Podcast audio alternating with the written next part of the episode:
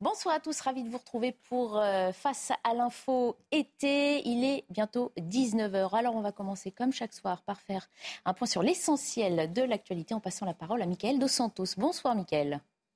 Bonsoir Barbara, bonsoir à, tous. Plusieurs villes des Pyrénées-Orientales, dont Argelès-sur-Mer, respirent enfin. Le violent incendie qui a parcouru 480 hectares hier a été maîtrisé dans la nuit, mais les pompiers restent vigilants. Hier, un soldat du feu a été blessé gravement. Des maisons et un entrepôt ont été endommagés, un camping totalement détruit. Cet après-midi, Christophe Béchu, ministre de l'écologie, s'est rendu sur place pour témoigner de sa solidarité. À l'ouest, sur le littoral girondin, deux noyades ont eu lieu en l'espace de 24 heures. Sur deux plages différentes, un homme de 54 ans et une mère de 51 ans sont morts malgré l'intervention rapide des secours. Cette maman tentait d'aider ses deux enfants piégés par le courant. Ils ont pu être sauvés. Euh, près de 600 personnes ont déjà perdu la vie par noyade en France en 2023. Et puis enfin, un homme de 34 ans a été condamné pour maltraitance sur un chien. Après avoir reconnu les faits, il a écopé de 8 mois de prison ferme et une interdiction définitive de détenir un animal. Hormis les sévices sur le chien, un bulldog français, l'individu a déjà été condamné pour d'autres faits de violence. Voilà, c'est la fin de ce journal. On retrouve tout de suite Barbara Klein euh, avec euh, ses invités pour Face à l'info. Merci beaucoup, euh, Michael. Effectivement, mes invités sont bien présents. De retour sur ce plateau pour Alexandre Devecchio. Bonsoir. Bonsoir. Journaliste au Figaro. On accueille également un habitué, Olivier D'Artigol. Bonsoir. Chroniqueur politique et un autre habitué, fidèle parmi les fidèles, Régis Le Sommier, bonsoir, directeur de la rédaction euh, Omerta. Au sommaire ce soir, la funeste série de faits divers de l'été, dont la dernière en date hein, survenue à Cherbourg, pousse Alexandre Devecchio à s'interroger sur le sens de l'adjectif perpétuel, notamment lorsqu'il se réfère à une décision de justice. Votre conclusion, Alexandre, c'est qu'une peine de perpétuité ne l'est jamais tout à fait dans notre système français. Régis Le Sommier nous donne des nouvelles de Joe Biden, victime de plusieurs péripéties de santé. Un état euh, préoccupant qui, s'il arrange ses opposants, pose surtout la question de sa capacité, d'une part, à finir son mandat présidentiel et d'autre part, à vouloir embriguer un second l'année prochaine. Et puis en cette fête de l'Assomption, Olivier euh, d'Artigol remonte dans le temps au 15 août 1550, premier jour de la célèbre controverse de Valladolid, qui entendait trancher la question suivante les Indiens d'Amérique étaient-ils naturellement des esclaves ou bien des hommes libres Épineuse question, primordiale question. Le contexte, les enjeux, les protagonistes, la manière dont cette controverse a aussi inspiré les arts. Olivier, vous nous expliquez tout tout à l'heure. Et puis vous évoquez aussi la carte postale que nous adresse dans la presse aujourd'hui Henri d'Anselme. Souvenez-vous, le héros au sac à dos de l'attaque au couteau euh, d'Annecy. Oubliez les lauriers qu'on lui a décernés après son acte de bravoure. Henri reste un jeune homme humble qui ne veut qu'une chose aujourd'hui, poursuivre son tour de France des cathédrales. Cette carte postale vous a euh, touché, Olivier d'Artigol, vous nous direz pourquoi. Voilà le sommaire, soyez tous les bienvenus, installez-vous confortablement face à l'info, c'est parti.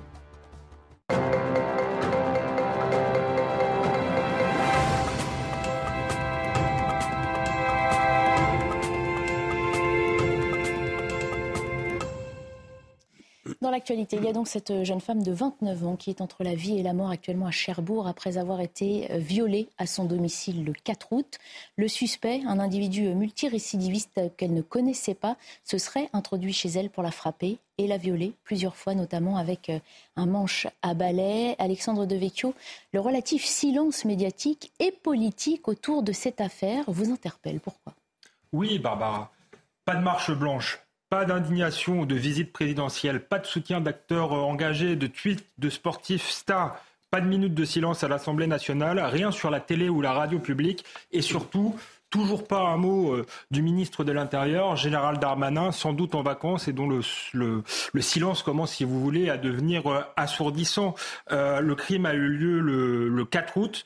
ça fait dix jours, nous sommes le 15 août. Alors oui, cette émotion sélective m'interpelle. Est-ce que cette victime d'un viol barbare sera oubliée comme l'a été Sarah Halimi, comme l'a été Lola, comme l'a été Philippe Monguillot, le chauffeur de bus tabassé? Euh, à Bayonne Est-ce qu'il y aurait des bonnes euh, et de mauvaises victimes? Alors on nous répondra sans doute euh, qu'il ne faut pas instrumentaliser. Simplement, ceux qui nous répondront cela sont souvent ceux qui ont parlé de violences policières systémiques au moment de, la mort tragique du jeune Naël. Et nous dirons aussi que c'est un fait divers parmi d'autres. Et pourtant, selon vous, ça ne peut pas être considéré justement comme un simple fait divers. Non, cette jeune femme de 29 ans, entre la vie et la mort, n'est pas un fait divers. Pas plus que ne l'était Sarah Halimi, que ne l'était Philippe Monguillot, que ne l'était Lola. D'abord parce qu'ils ont un visage et une histoire, et ensuite parce que leur euh, les violences qu'ils ont subies s'inscrivent en réalité dans un contexte de violence systémique. Euh, une agression gratuite toutes les 44 secondes, ce sont les chiffres du ministère de l'Intérieur, et encore, ça ne prend pas en compte euh, les violences intrafamiliales et les violences avec vol. ces 12 derniers mois, il n'y a pas eu moins de 85 000 viols en France. Donc on voit bien qu'il y a un, problème, un malaise euh, autour de la criminalité, autour de l'insécurité en France et qu'on ne peut pas considérer ces faits divers comme des faits euh, euh, isolés. Ensuite, est-ce qu'on peut réellement parler de faits divers lorsque le, bureau, le bourreau présumé a déjà été condamné à cinq reprises par le tribunal pour enfants lorsque 17 mentions figurent sur son traitement d'antécédents judiciaires, lorsqu'il a été poursuivi pour viol et qu'il est poursuivi pour agression sexuelle sur sa propre sœur. Cette affaire est donc bien, Barbara, une affaire politique qui pose la question des multirécidivistes et des défaillances de la justice française. Alors justement, on se penche sur ce, que fait la justice face à de tels euh, faits divers ou événements euh, plus dramatiques. Que, risque vraiment euh, Omar N, l'odeur présumé de ce crime? Il a été mis en examen pour viol avec barbarie. Donc théoriquement, il encourt une peine de prison à perpétuité. Sauf que le, le problème, c'est que la perpétuité réelle euh, dans ce pays euh, n'existe pas.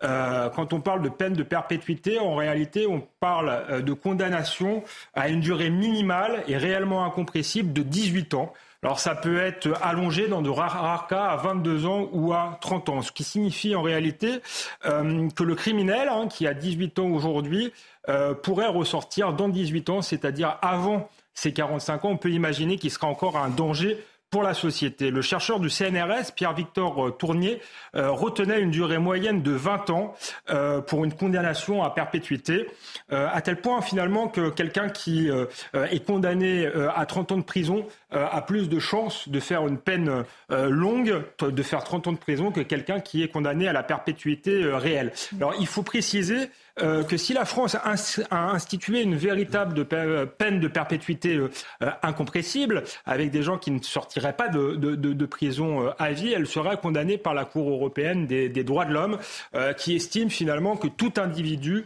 a le droit à être réhabilité un jour ou l'autre. je crois que c'est une illusion finalement, c'est une vision assez idéologique de la justice et malheureusement, il y a sans doute certains crimes qui ne peuvent pas être euh, réhabilités. Mhm. Est-ce que vous êtes en train de dire qu'il faudrait rétablir une peine de perpétuité réellement perpétuelle? Oui, tout à fait. Euh, je crois, si vous voulez, que certains observateurs s'étonnent qu'aujourd'hui, selon les sondages, il y a, toujours euh, la moitié des Français qui seraient favorables à, la peine de mort.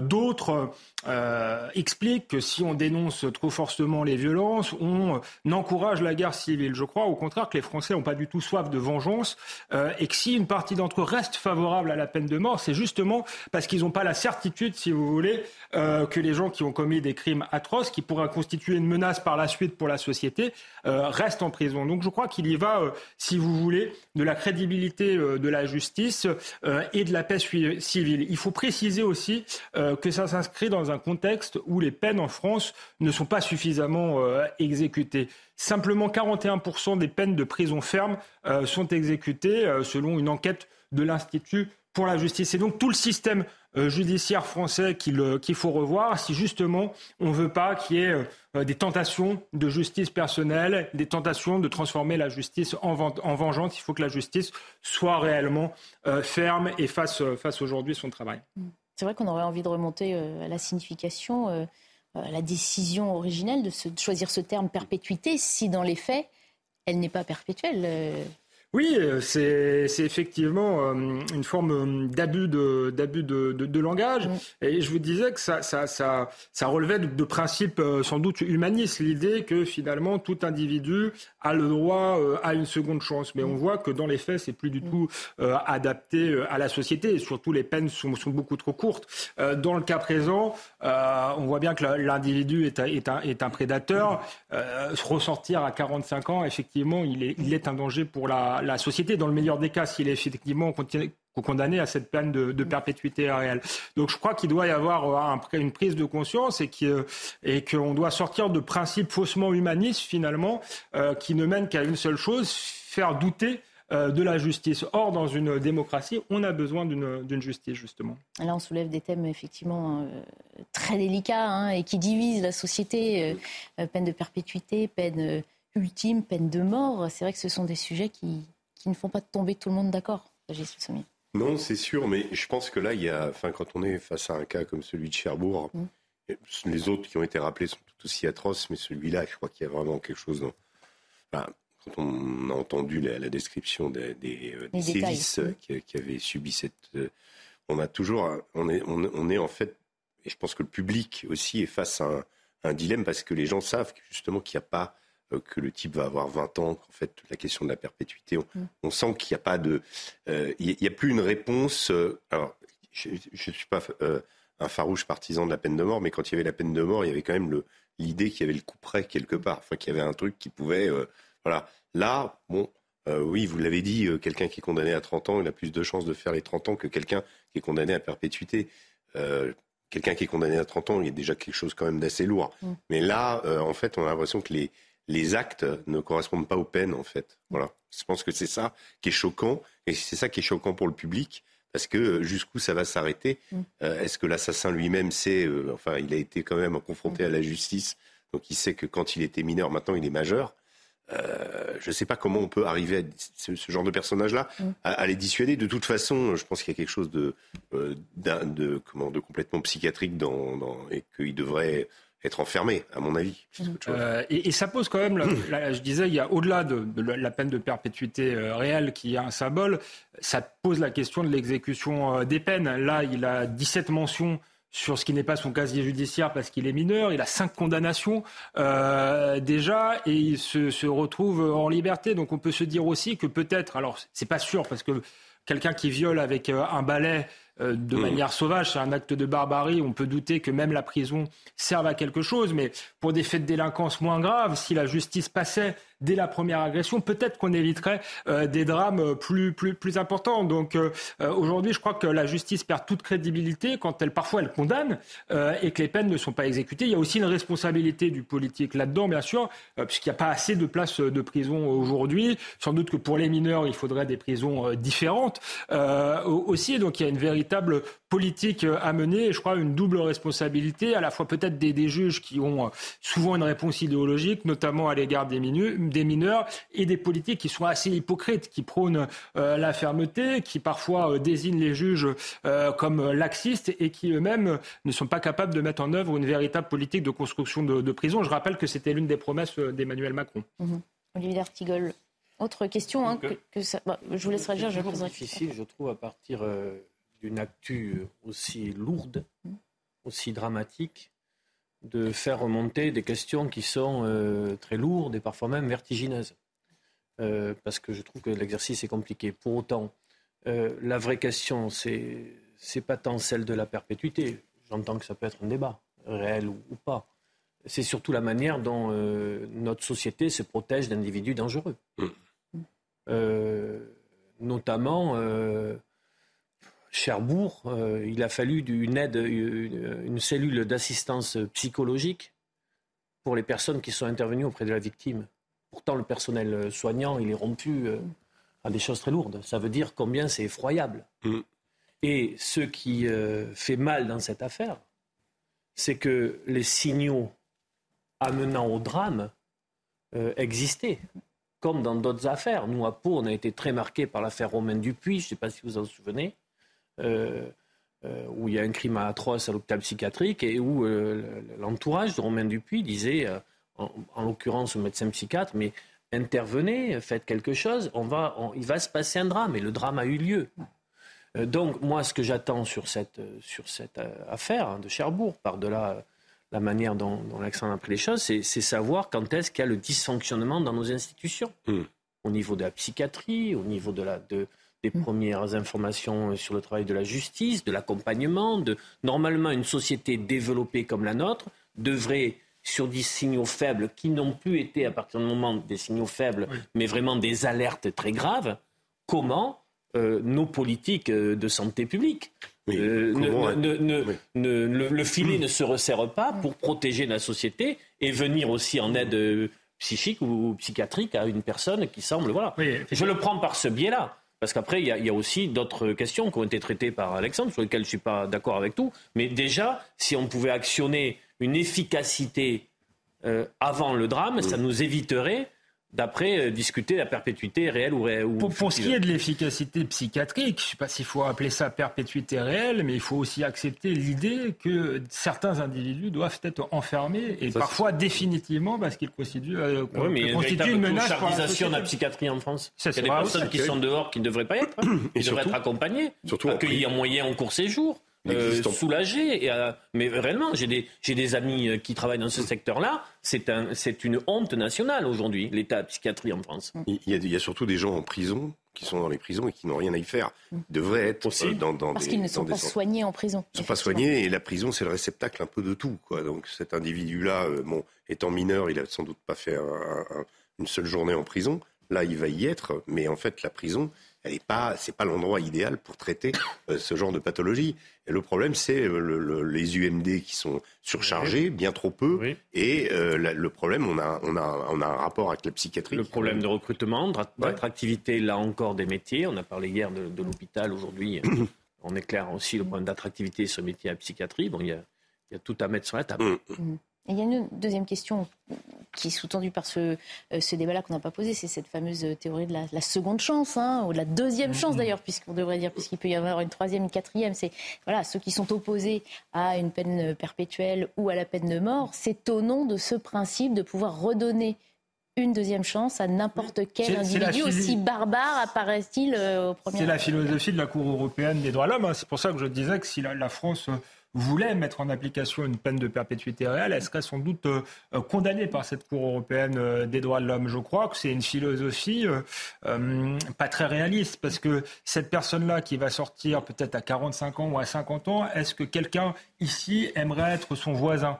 Qui va être euh, euh, son voisin Certain, Certainement quelqu'un d'ailleurs qui sera plutôt pauvre, qui n'aura pas les moyens euh, de, de, de, de, se, de se protéger. donc je crois que derrière ce principe humanisme, humaniste, finalement on se préoccupe assez peu des victimes. Et c'est pour ça aussi que j'ai commencé par là. Moi, je suis quand même étonné qu'il n'y ait pas plus de réactions politiques. On a bien vu même... Euh, de la manière dont prend Olivier d'Artigol avec la question de la psychiatrie, que cette affaire pose des questions euh, éminemment sociales, éminemment euh, politiques. Donc dire c'est un fait divers, dire ceux qui s'en en parlent instrumentalisent, ça me paraît être un peu court, très hypocrite, surtout venant de la part parfois de gens qui instrumentalisent d'autres affaires. On change de sujet. Je me tourne vers euh, Régis Le Sommier qui, euh, ce soir, euh, voulait revenir sur la santé du président Joe Biden. C'est vrai qu'on a tous vu hein, dans l'actualité certaines images assez inquiétantes. D'où cette question. Régis pourra-t-il terminer son premier ou son second mandat si jamais il était réélu l'année prochaine? Deux questions en une. C'est surtout ça, parce que le premier, on peut imaginer quand même qu'à un moment, voilà, il devrait pouvoir le terminer. Maintenant, il est candidat, il est déclaré et ça pose un certain nombre de problèmes, vous allez voir, euh, pas simplement euh, au niveau de ses adversaires, mais aussi dans le camp démocrate et au niveau du public américain, où il y a des interrogations. Alors, on, se souvient tous de cette scène, c'était le, le 1er juin dernier, euh, Joe Biden venait de terminer un discours devant l'Académie de l'US Air Force. Et le président, vous savez, le président américain, souvent, quand il, quand il quitte une scène comme ça, il est un petit peu désorienté. On le voit aller à droite, à gauche. Et là, on le voit s'approcher et paf, il tombe sur un sac de sable. Euh, les militaires s'empressent de le, de le, relever. Euh, tout va bien, il n'y a aucune blessure, mais euh, tout de suite, on commence à se poser des questions. Mm. D'autant que c'était juste après l'annonce de sa déclaration quelques semaines après. Alors de retour à la Maison Blanche, il a, il a été rassurant, il me retrouve même son humour. Parfois, il fait même de l'humour sur ses propres euh, bourdes. Il dit Je me suis fait avoir par un sac de sable.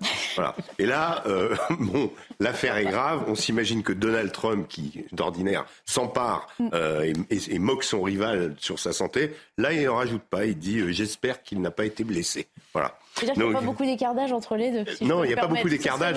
On, on, va le voir, 81 ans, Donald Trump est à 78. Donc on est et on va voir qu'il y a un vrai problème de de, il y a une véritable gérontocratie aux États-Unis et pas que euh, au niveau des présidents. C'est voilà. Alors plus sérieusement, pour revenir sur sa santé, il a déjà été opéré euh, en février dernier d'une lésion sur la peau. Euh, qui s'est révélée cancéreuse. Bon, son médecin a tout de suite précisé qu'il y a eu un bilan de la santé de Joe Biden délivré en février dernier par la Maison Blanche. Et le médecin de la Maison Blanche a dit aucune raison de s'inquiéter, aucun traitement nécessaire, c'est un simple suivi dermatologique régulier qui sera requis. Bon, voilà. Euh, alors, euh, au-delà de ces événements, euh, bon, sa santé inquiète son entourage. Ça ravit ses opposants, on imagine, même s'il faut pas se réjouir de... Voilà, on a déjà posé la question. Alors, en fait, Joe Biden est quand même le président le plus âgé qui ait connu les États-Unis de toute l'histoire. Qui n'était déjà pas si, jeune. Son âge, donc 79 ans, qui fait de lui le plus vieux président à rentrer à la Maison-Blanche. Voilà. Et quand il accède au pouvoir, il est déjà plus âgé que Ronald Reagan après deux mandats à la Maison-Blanche. Vous voyez euh, Ronald Reagan n'était pas non plus, quand on le voit président, on ne voit pas non plus quelqu'un euh, dans la, dans la primeur de l'âge. On est déjà. Euh, voilà. Donc, lors de. Alors, petit rappel, lors de leur investiture, Barack Obama avait 47 ans, George Bush 54, Bill Clinton 46, et avec Trump, on, on inaugure l'ère des présidents plus âgés, donc 71 ans au moment de son intronisation, et Biden donc 78. Si Joe Biden est réélu l'an prochain, il finira son mandat à l'âge de 86 ans. Rendez-vous compte. Alors, nouveau record. Voilà, donc ses adversaires, donc Trump, on l'a dit, 78, qui ne manque pas d'une occasion de le railler. Euh, notamment, alors il y a plusieurs exemples, hein, de, de, les, exemples les plus récents, parce que je ne vais pas revenir. Et après, je vais expliquer parce que il n'y a pas que de la sénilité, vous allez voir, il y a d'autres autres choses chez Joe Biden. Euh, il a semblé, euh, à la fin d'une allocution, tendre la main à un individu invisible. Alors, euh, Donald Trump a dit c'est le lapin de Pâques. Vous savez, euh, là-bas, c'est le lapin de Pâques, son ami imaginaire. Voilà. Donc, tout de suite, euh, voilà le bon mot de, de l'ami Donald Trump. Il y a eu aussi l'épisode de la chute de vélo. Je ne sais pas si ah vous vous souvenez. Bah, il avait le pied euh, aussi coincé dans le pédalier. Oui, mais il est tombé. oui, c'est vrai. rien quand on s'arrête à vélo, pardon. On sent une petite pas expérience. Du tout, mais je me souviens de cette image et je me suis dit, bah, évidemment, son pied est coincé. souvenir expérience. Non, oui, oui. Le, commentaire oui, oui. soit celui-là, on l'efface. il y a aussi un il a semblé saluer une grue de chantier aussi. Et puis il y a aussi ces phrases interminables, incompréhensibles dont il a le secret, qui commencent à pulluler un peu partout, les reels sur Instagram où on voit euh, comment Joe Biden euh, expliquer des choses complètement incompréhensibles. Oui, c'était cette phrase Where is Jackie? Where is Jackie en régie, hein, ils sont pendus à votre Where, is Jackie, Ils demandent où est Jackie. Jackie est décédé un an après et un an plus tôt. Et voilà. qui n'est plus là. Alors il n'y a pas longtemps, il en a fait une très bonne. À la fin d'un discours, il a déclaré God save the Queen. en plus, il n'y avait aucun rapport avec l'Angleterre, rien du tout. Mais enfin bon, quelqu'un a dû lui dire depuis que c'était un roi qui maintenant trônait euh, sur les îles britanniques. Alors, pour, pour contrer ça, Joe Biden et évidemment des communicants autour de lui, euh, pour contrer ces impressions négatives qui mettent en avant quand même sa conduite du pays, qui, n'a pas été, pas dire qu'il a un bilan euh, complètement catastrophique. Il, il, a quand même fait preuve de beaucoup d'énergie, fait beaucoup de déplacements. et puis cette transparence, je disais, donc avec le bulletin de santé très détaillé de février dernier. Alors Conclusion de ce bilan de santé, est-ce qu'il est atteint de sénilité? Alors la réalité est plus complexe. Et là j'arrive dans euh, la personnalité. Ces hésitations, en fait, euh, elles étaient dans le discours, elles existent depuis très longtemps chez Joe Biden. Dix ans plus tôt, il y avait les mêmes. En fait, elles sont dues à l'origine à un bégaiement que Biden a dû combattre toute sa vie. Alors, il n'en a, pas parlé beaucoup, mais jeune, il était vraiment complexé par euh, ce handicap. Euh, c'est un handicap qui lui a vraiment mené la vie dure durant toute sa scolarité. Il a été l'objet de brimades, de critiques, provoquant sa rage, sa honte. Sa sœur Valérie a toujours été persuadée que ce handicap avait formé son caractère. Euh, Joe euh, savait ce que c'était, elle dit, d'être différent et la cible de moquerie. Lui-même, alors il a dit, il n'y a pas si longtemps que ça, c'était l'an dernier, quand il y avait, vous vous souvenez de Sarah Sanders, qui était l'ex-porte-parole de la Maison-Blanche sous Donald Trump, elle s'était moquée, sa diction hésitante, saccadée.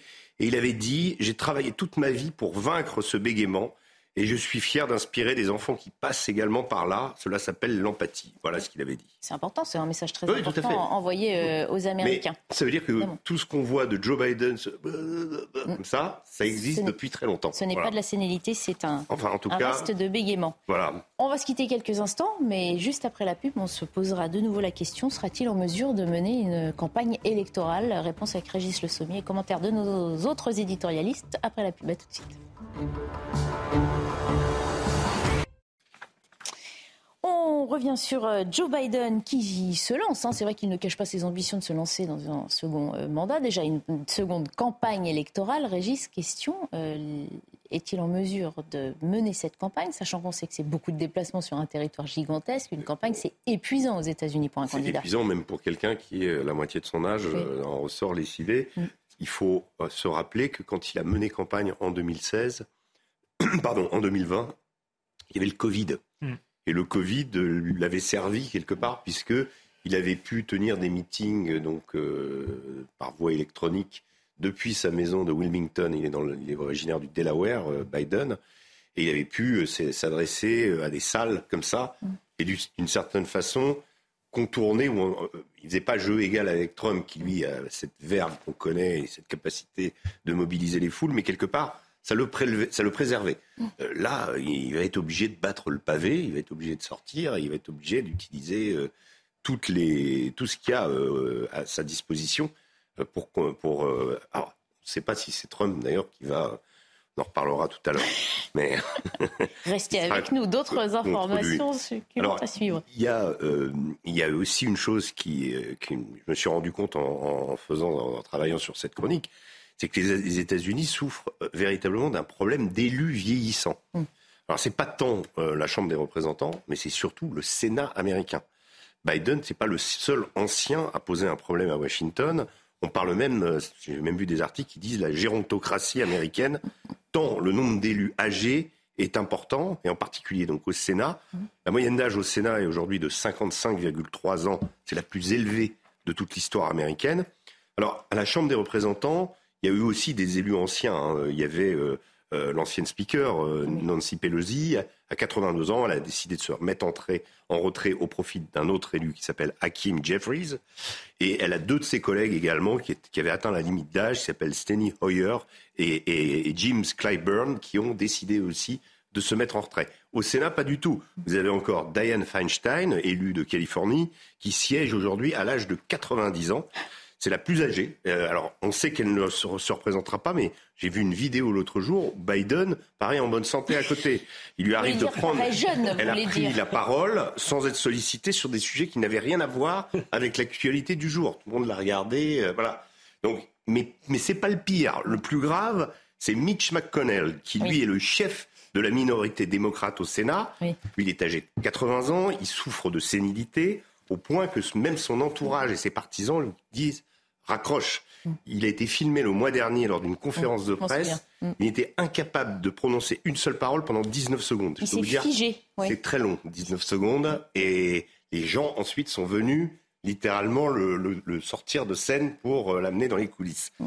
Donc cet état, euh, bon, qu'est-ce que ça veut dire sur les sénateurs? On pourrait euh, gloser Est-ce que c'est aussi, ça peut aussi expliquer euh, une certaine mentalité de l'institution Car en fait, c'est des gens qui ont été élus à l'époque de la guerre froide et qui ont toujours un peu cette mentalité. Euh, voilà, donc il y, y, a eu très peu d'évolution chez eux, à la différence de la Chambre des représentants, qui est évidemment beaucoup plus ouverte. Soit dit en passant, sans atteindre ces âges-là, on dit aussi qu'au Sénat en France. On n'est plus si jeune que ça. Hein. donc on a pas de leçon à donner non, aux sénateurs américains. Non, mais là, il y a quelques spécimens, il fallait quand même le noter. et puis, on se souvient de Ruth euh, Ginsberg à la, ah oui, oui, bien sûr. Suprême, hein, qui, bah, avait qui a voulu 90 faire le... ans passés. Et puis surtout, ça a eu des conséquences politiques, parce que Ruth Ginsberg, elle n'est pas partie au moment où, Obama était au pouvoir, il mm. aurait très bien pu la remplacer mm. par un juge démocrate. Mm. Et aujourd'hui, ben, on aurait toujours Roe versus Wade. Et donc, on n'aurait pas eu un, non, mais c'est parce qu'elle a voulu continuer. Mm. Voilà. Alors, on parle beaucoup de Joe Biden, mais Ça me fait penser aussi à Vladimir Poutine, hein, dans tout ça. on, a souvent évoqué ça, on fait un petit aparté, mais son état de santé, on disait qu'il était malade. Oui, alors on a dit plein de choses hein, sur Poutine. On a dit qu'il souffrait d'un cancer, de la maladie d'Alzheimer, j'ai regardé un peu de problèmes mentaux. J'ai même vu une explication de la guerre en Ukraine, qu'il avait une maladie incurable qui pourrait expliquer qu'il ait déclenché la guerre. Bon, il y a eu plein de spéculations. Euh, alors, le président russe, on voit quand même... Joe Biden a quand même fait le discours de l'Union pendant une heure et demie. Euh, il avait des notes, mais il l'a quand même tenu. Mm. Poutine, euh, du point de vue de la santé, il y a quand même une démonstration qui ne, bon, parfois on le voit bouffi. Il y a peut-être un traitement à la cortisone. Il y a peut-être des choses. Oui, il y a peut-être eu un cancer, ça a été évoqué. Mais à plusieurs reprises, on l'a quand même vu devant un public pendant plusieurs heures sans notes, notamment au dernier sommet Russie-Afrique à, Saint-Pétersbourg. voilà. Et le mieux, c'est quand même ce qu'en dit la CIA L'an dernier, William Burns, le directeur de la CIA, avait fait un, un rapport de l'agence qui conclut que Poutine n'est absolument pas malade. Ils ont fait toute une enquête, etc. Et le patron de la CIA avait conclu il est même en trop bonne santé. ah, il passe ses messages, forcément. Bon, alors j'en reviens à cette élection euh, américaine de l'année prochaine, présidentielle. Oui. Euh, si Joe Biden est fragile physiquement, si Donald Trump, qui se présentait, est en prison ou empêtré dans ses ennuis judiciaires, ça promet d'être une campagne assez folklorique. C'est, ça peut être en effet assez. Les deux côtés, en plus, peuvent connaître des, des, ennuis judiciaires. En ce moment, c'est le tour de Trump mais il n'est pas exclu que Biden ne soit pas rattrapé par l'histoire de corruption de son fils Hunter Biden. Euh, donc ça vienne pimenter la campagne également. Ça sera forcément mis sur la table. En revanche, pour Donald Trump, il est possible aussi que Donald Trump soit emprisonné pendant la campagne et qu'il puisse mener une campagne électorale depuis une prison. Euh, il est censé se constituer prisonnier le 25 août prochain. Et alors, euh, il peut commencer sa campagne. Maintenant, la dernière procédure sur la Géorgie, L'année prochaine, en avril, un jugement sera rendu sur la possibilité qu'il a de se présenter ou pas, ce qui est pire pour lui. Parce qu'un président américain, enfin un candidat à la présidentielle, peut être en attente d'une condamnation, mais se présenter quand même. Voilà. Mais je ne sais pas ce que tu en penses, Régis, mais le grand paradoxe est que pour les deux qui ont des problèmes très particuliers et mmh. assez réels, tu viens de les évoquer, à la fois on voit que ça cristallise et consolide un électorat dur autour de Trump, c'est-à-dire qu'électoralement, notamment dans la primaire, ça ne lui est pas si défavorable que ça. Et pour euh, Biden, cette série de vidéos, où on voit que tous les fils ne sont pas toujours connectés, mhm. ça peut le rendre, bon, ça peut inquiéter une partie d'Amérique, mais ça peut le rendre aussi, si ce n'est attachant, euh, ça peut donner une image euh, le concernant qui n'est pas toujours négatif parce qu'il arrive à rebondir un peu sur les quelques péripéties qu'il vit. Donc c'est le paradoxe qui fait que de difficultés peuvent en faire des ressources euh, électorales et personnelles. Ce sont des, monstres politiques, surtout Trump. Trump sait que il est, jamais aussi bon que dans l'adversité. Après, il y a la loi américaine, est-ce qu'elle l'autorisera à se présenter ou pas? Mais s'il il va jusqu'au bout de, sa, de, hum. la primaire et qu'il remporte cette primaire, là, on est aussi dans un, dans un cas de figure où Trump a de grandes chances de la, de la, de la remporter. Si on regarde les sondages, Ron hum. DeSantis est derrière il y a, 30-40% d'écart. et puis il y a toujours cette base Trumpiste là qui est là et qui attend. Donc ça, voilà, il y, a, il y a de fortes chances. Mais lui, c'est vraiment l'adversité, c'est être au centre du. Donc plus il y a d'ennuis, meilleur c'est pour lui. Maintenant, on verra euh, si euh, la loi américaine hum. Euh, ne, ne, lui permettra pas de revenir au pouvoir. Il y, a, il y, a, un président qui avait quasiment fait campagne d'une prison, c'est Lula. Euh, également, il avait renoncé à la dernière minute et puis quand il était sorti de prison, il, s'est fait élire eh euh, président, président très tard, très tard également. Donc c'est, c'est pas un cas totalement, Mais totalement les voyous, faire de la prison, c'est valorisant. et d'une certaine manière, pour Trump, il était donné pour des voyous, pour des gens de grande qualité aussi. Mandela en tête. Oui, c'est vrai il sort, il a déjà l'idée de ce qu'il va faire. Mais euh, oui, de Donald Trump, sans doute, euh, aurait eu une vraie concurrence de Ron DeSantis si les juges ne s'étaient pas euh, euh, voilà, mis dans la bataille électorale, ce qui a euh, motivé euh, son électorat et accrédité justement l'idée d'un État profond aux États-Unis, d'une forme de, de, gouvernement des juges. Et je crois aussi pour c'est pour ça que le, le, thème de la mauvaise santé de, de Joe Biden peut rencontrer un, égo, un, écho parce que il y a beaucoup d'Américains, à tort et parfois à raison, qui ont sentiment qu'il y a une administration mm. extrêmement forte aux mm. États-Unis, un complexe militaro-industriel, et que les politiques ne, ne, ne gouvernent, pas, gouvernent, pas, vraiment. Et c'est un thème qu'a enfourché Donald Trump. Et c'est vrai que Joe Biden, la question que ça pose, c'est une question démocratique. Qui aujourd'hui gouverne les États-Unis? Alors moi, j'ai pas le, bulletin de santé de Joe Biden. Peut-être effectivement qu'il est bel, mais, mais, vu le contexte, certains peuvent légitimement se poser la, la, la question. Alors, il y a juste une dernière chose, peut-être. Il y a aussi la, question d'Hawaï. Là, on est en train, depuis hier, il y a quand même, je surveille un petit peu le, les actus de ce côté-là. Euh, sur la question des morts, là, on est entre. Euh, hier, on était 1000 disparus, on est à 1300 disparus. Là. 1300 disparus, ça veut dire que bon. Et une gestion donc de l'État euh, fédéral critiquée qui pourrait porter préjudice ça va être à Joe Biden. la Nouvelle-Orléans, la Nouvelle-Orléans de George Bush pour Joe Biden, mm. parce que on se souvient que l'ouragan Katrina et le, la désespérance des populations livrées à elles-mêmes pendant des semaines avait provoqué le début de l'effritement électoral de George Bush. Mm. Là, euh, Joe Biden ne s'est toujours pas rendu à Hawaï. Donc là, il y, a, il y a aussi des choses qui peuvent se passer et qui peuvent jouer. C'est vraiment des événements qui peuvent parfois servir de pivot euh, dans l'histoire politique américaine. J'ai l'impression aussi que les deux candidats font système. Euh, d'une certaine manière et que si Joe Biden euh, était empêché ou, renonçait, euh, la question de, de, Trump se poserait différemment. Parce que Trump est effectivement très fort auprès de sa base. Maintenant, gagner une élection, il faut faire 50% ou quasiment.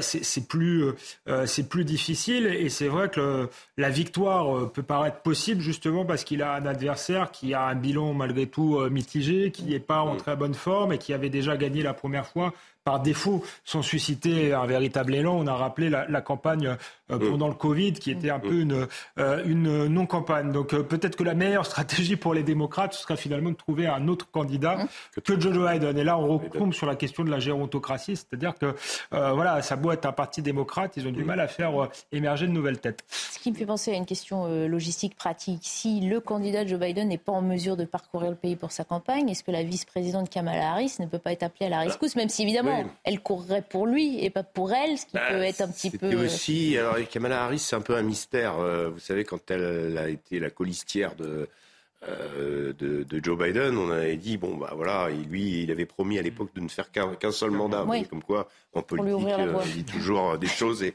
ensuite après on fait l'inverse. mais mais Kamala Harris ce qui était prévu, c'était, voilà, elle représentait une femme noire. Mm. Donc, euh, il y avait l'idée, le scénario était déjà écrit. Mm. Puis, en fait, dans son rôle de vice-présidente, elle était totalement inexistante, mm. presque pendant. Euh, euh, Joe Biden a été quand même, bon, la personnalité de Joe Biden a été charpentée à l'international autour de la guerre en Ukraine. Hein, pas. Et on n'a pas vu du tout Kamala Harris. Il y a eu, elle a été un moment aussi, elle a fait quelques bourdes, et puis on l'a vu à la frontière essayer de, de, de, comment, de réguler le flot de migrants sans vraiment y parvenir. Donc, un personnage plein d'espoir au début, et puis qui finalement. Oui, parce que leur ticket apparaissait complémentaire. Mais oui, et puis théoriquement, si de Joe Biden. une rampe de lancement, effectivement, pour une nouvelle génération Joe Biden est incapacité, là, c'est elle qui prend le, le, relais, normalement. Enfin. Euh, et ce ne serait pas forcément un bon choix politique, d'ailleurs, de, de, de remplacer Joe Biden par Kamala Harris, parce qu'elle incarne malgré tout une gauche plus plus woke, plus, plus radical. L'avantage de Joe Biden, même s'il n'y a pas eu vraiment d'élan autour de lui, c'est que c'est un candidat finalement centriste qui pouvait aller chercher euh, les modérés qui font la différence dans cette euh, élection. Avoir Kamala Harris serait en quelque sorte une candidate radicale, repoussoir, mm. face à un autre candidat radical qui est... Qui L'image s'est adoucie avec la présidence euh, Mm. Elle reste la vice-présidente, donc euh, officiellement celle qui prend le relais si le président est, empêché. Ce que dit euh, Alexandre est tout à fait vrai. C'est la, la euh, c'est le, milieu politique de San Francisco, c'est très particulier. Les, les, le, fond de l'Amérique déteste ces gens-là. Mm. Donc la vraie question, c'est ça, parce qu'après, il va falloir mobiliser les gens. Mm. Est-ce que aussi les excès de Trump n'ont pas, ne lui ont pas aliéné toute une classe électorale qui avait voté pour lui euh, les modérés, euh, les, les fameux suburbs, euh, mm. où il faut toujours, vous savez, dès qu'il y a une élection, essayer de savoir comment vont voter les banlieues, mm. qui, votent conservateurs. C'est pas du tout comme, comme chez nous, plutôt les centres-villes qui votent conservateurs et les banlieues plus, plus à gauche. Mm. Aux États-Unis, c'est l'inverse. Et donc, il y a toujours cette, cette arithmétique électorale qu'on essaye de deviner. Et voilà, aujourd'hui, on n'a pas tous les, tous les éléments, mais, mais Trump s'est beaucoup, beaucoup détaché de ces gens-là. Enfin, plutôt l'inverse, se sont détachés de lui à cause de ses excès, à cause de cette, euh, ça lui a pas fait une bonne publicité, l'histoire du 6 janvier, mm. euh, l'histoire de ses partisans qui continuent bec et ongle à, à refuser l'élection. On est quand même dans un, un système quasi insurrectionnel chez les républicains, encore. Mm. Voilà mais Donald Trump euh, de plus en plus populaire au fur et à mesure qu'il est empêtré dans ses affaires. Bah, ça, c'est le comeback. C'est le, comeback kid, comme on appelait euh, Bill Clinton, qui, qui, était tombé très bas et qui remontait. Ça, c'est le scénario hollywoodien que les Américains adorent. C'est un film, cette élection. C'est vraiment que c'est assez passionnant à suivre, du grand spectacle hollywoodien. sûr. Allez, une nouvelle fois, Olivier d'Artigol est allé faire un tour dans, du côté des livres d'histoire. On sait que vous aimez bien ça, mais grâce à vous, on apprend énormément de choses. Vous nous faites remonter le temps aujourd'hui au 15 août 1550, premier jour de la célèbre controverse de Valadoïde. De quoi s'agit-il?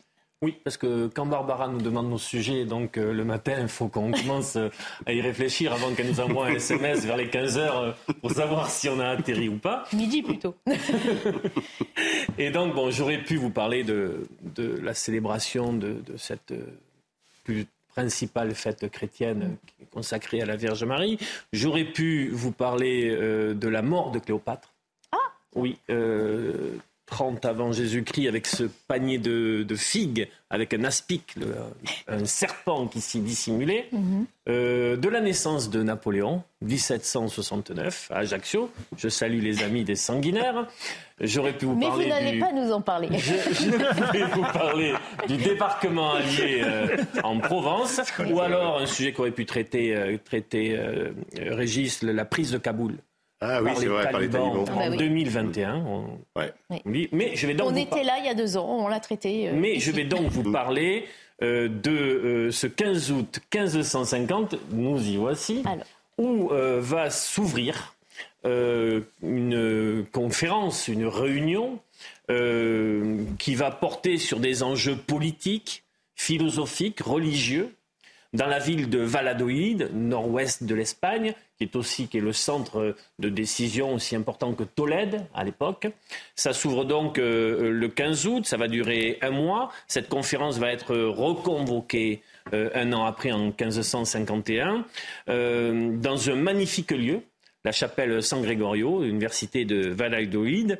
C'est convoqué par l'empereur Charles Quint, ça devient un empereur un peu âgé et il veut euh, faire une petite pause sur la manière dont les choses se passent dans le Nouveau Monde, sur le comportement des colonisateurs, des conquistadors espagnols euh, vis-à-vis euh, donc des, Indiens, pour reprendre la dénomination des, colonisateurs. et le débat est présidé par l'envoyé du pape Salvatore, Salvatore Roncieri. Alors, sur quoi porte la controverse? On a quand même lancé la controverse. Hein, oui, controverse de Valladolid. Alors, l'histoire a, retenu faussement qu'il s'agissait de définir si les Indiens avaient une âme humaine ou pas. Euh, on en euh, retient ça. Euh, or, c'est une, c'est une fausse piste puisque cette question-là a été réglée très tôt. La controverse de Valladolid ne porte pas sur le fait de savoir si les Indiens en sont dotés d'une âme humaine ou pas. Tout simplement parce que la question a été tranchée très rapidement et par l'affirmative. D'abord par la reine Élisabeth de Castille qui avait demandé à ce que euh, euh, les Indiens, les Amérindiens en fait, sur le plan historique, soient traités en hommes libres. Et il y a le pape euh, Paul III à l'époque qui avait donc qui s'était positionné avec une bulle qui avait marqué, c'est Sublimus Deus, où je lis l'extrait, nous considérons les Indiens comme de vrais êtres humains capables de recevoir la foi chrétienne et nous exigeons qu'ils ne soient pas privés de leur liberté. Le problème est que cela n'a pas du tout été respecté. C'est-à-dire que les injonctions venant euh, euh, de l'Espagne ou venant de Rome n'ont absolument pas été euh, respectées par les colonisateurs, dont les exactions, les comportements dans le Nouveau Monde ont été de la pire des espèces.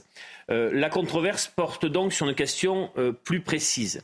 Les Indiens, même doués chacun d'une âme humaine, S'ils sont des esclaves naturels, il faut retenir ce terme, il va être très important par la suite, ne peuvent se soumettre à des autorités légitimes que forcés physiquement, comme l'enseigne Aristote. Aristote est au cœur euh, de cette controverse, de cette dispute, la disputation au sens latin, qui euh, Aristote qui euh, dit ce qui doit différer entre l'homme libre et l'esclave. En fait, euh, pour une partie euh, de personnes traitant de ce sujet-là, euh, les Indiens ne peuvent pas être des hommes libres. Alors Charles Quint décide que la réunion doit permettre d'y voir plus clair, même si tout le monde s'accorde au départ sur les principes d'Aristote. Il y a deux personnages principaux dans ce débat. Qui sont-ils? Et comment deux personnages flamboyants intellectuellement et la dispute atteint des sommets dans la rhétorique? Alors commençons par le premier protagoniste. Il est le représentant de Charles Quint, c'est Sepulveda. Alors c'est un fin lettré, un théologien émérite. Il a frotté un peu avec euh, les thèses luthériennes. Euh, il est redouté dans son art justement de la, de la rhétorique, de l'argumentaire. Pour lui, les Indiens sont des êtres cruels. Il illustre à foison son propos avec les sacrifices humains auxquels il se livre. Il se livre. Et donc il y a nécessité de les soumettre par la force euh, pour que, il dit, les rituels barbares euh, euh, se, terminent, de sauver donc des vies. Mais ça, c'est un peu un argument par avant. En fait, il est un, fervent défenseur de la colonisation, de l'exploitation des, terres et des individus. pour lui, les Indiens sont des esclaves naturels, je reprends son terme, car leur manière de vivre, de se comporter, ne respecte pas les règles morales. En face de lui, euh, une personne plus âgée, euh, Las Casas. Il connaît bien les Amériques parce qu'il il y est allé. Il y a eu des responsabilités. Il a très tôt dénoncé euh, les comportements des colonisateurs. ces combats l'ont même amené à être surnommé le défenseur des Indiens. Il dit que les Indiens ont leur propre organisation, les Amérindiens donc, qu'ils sont organisés. Il décrit une sorte d'État païen et donc il rebondit sur l'argumentaire d'Aristote pour qui, dans l'État, il ne s'agit plus ni de maître ni d'esclave. Toutes les sociétés sont d'égale dignité. C'est une phrase qu'on pourrait réfléchir euh, au prisme de quelque actualité. Donc, euh, interdiction de les convertir par la force. Il parle de la civilisation, de l'architecture des Aztèques. Euh, il termine par un argument en disant donc à son contradicteur mais tu dis donc euh, qu'ils n'ont pas de civilisation, euh, qu'ils n'ont pas de moralité, qu'il faut donc les soumettre par la force physique pour les amener justement vers la civilisation.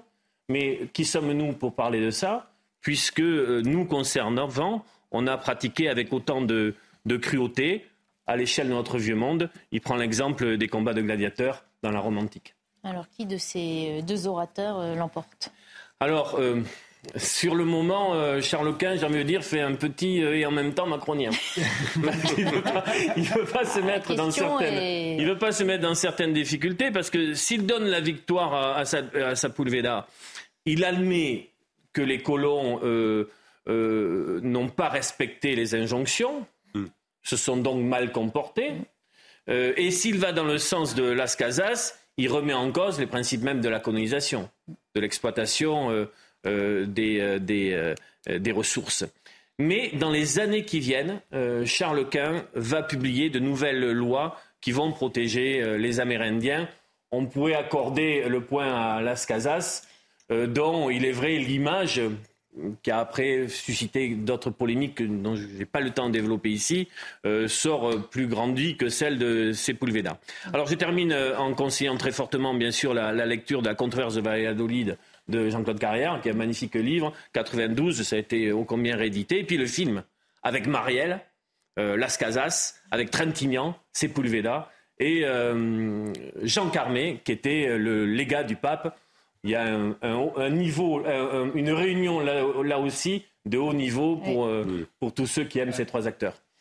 Alexandre a noté. Hein, euh. Euh, non, non, très beau film. C'est une période que j'ai étudiée euh, en histoire. C'est très intéressant parce que sur ce que ça dit aussi de la civilisation occidentale qui a commis des fautes, notamment envers, envers les Indiens, mais qui était capable aussi de, se réformer, de l'Église, qui on voit qu'elle est moins manichéenne qu'on le, qu'on le croit, puisqu'elle organise elle-même cette controverse. Si j'étais un peu provocateur à l'égard de, de d'Artigol. Je dirais presque euh, Sepulveda était de gauche, puisqu'il croyait en la mission civilisatrice, qui a été l'argument de Jules Ferry par la suite pour faire la, colonisation euh, voilà, en, Afrique, et, que Sepulveda euh, et que Las Casas était plus, plus isolationniste, respectant euh, les différences de civilisation. attention aux théologiens. Plutôt de droite.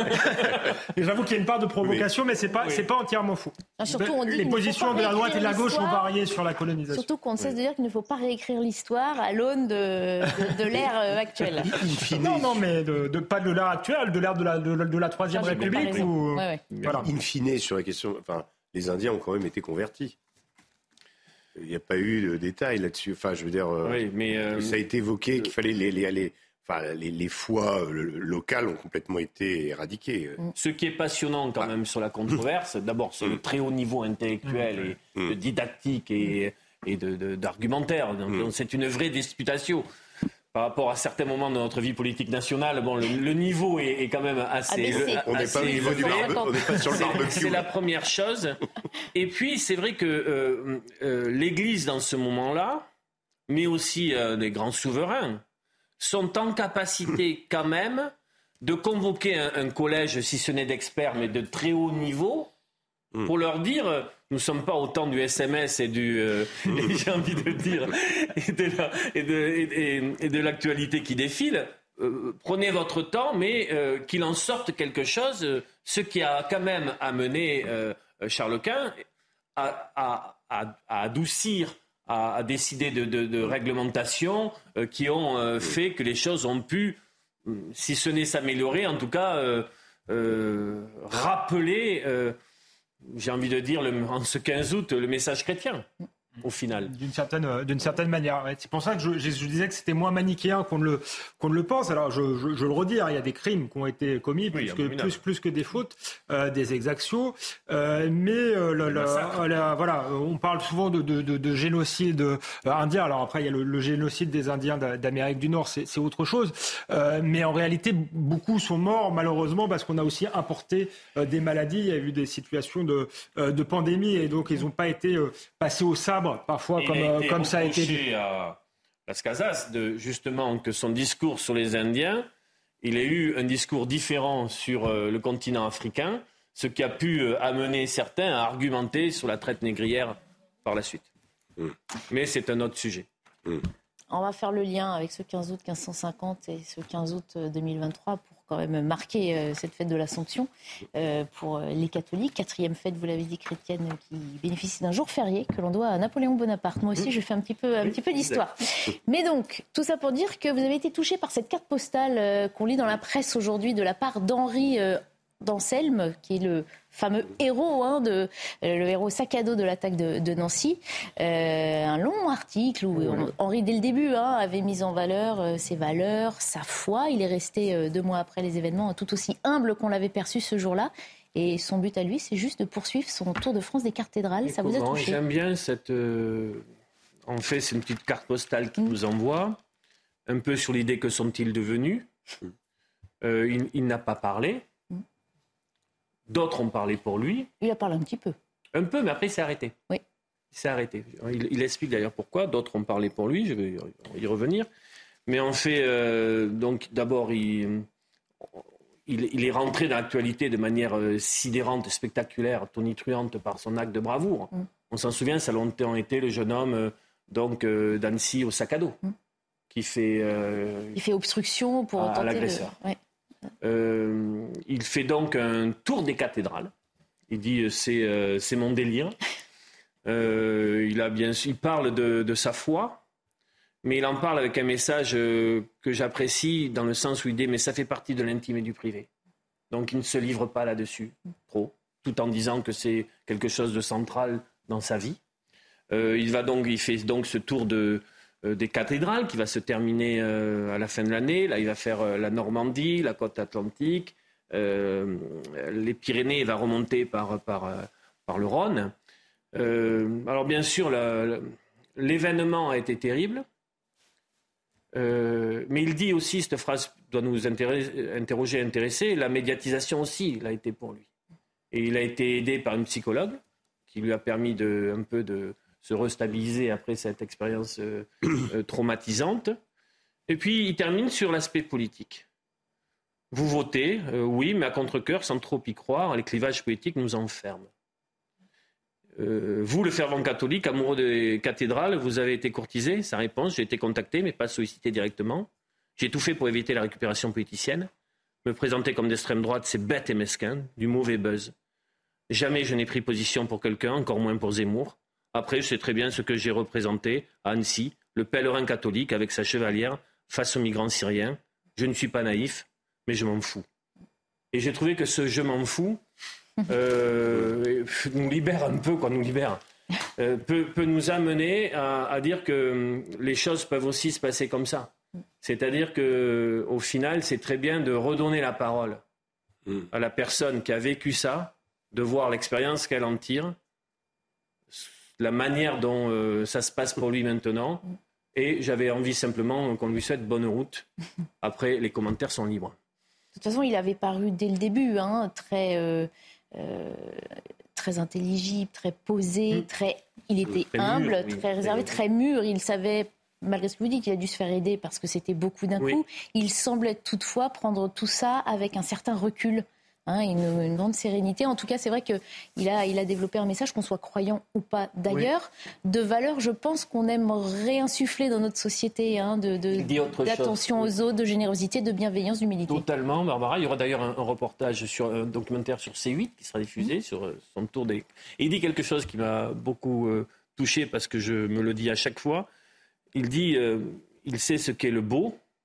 Il parle de son émotion quand il rentre dans une cathédrale, et on peut tous, qu'on soit euh, croyant ou pas, euh, ressentir une émotion. Le sacré a différentes, euh, différentes réalités.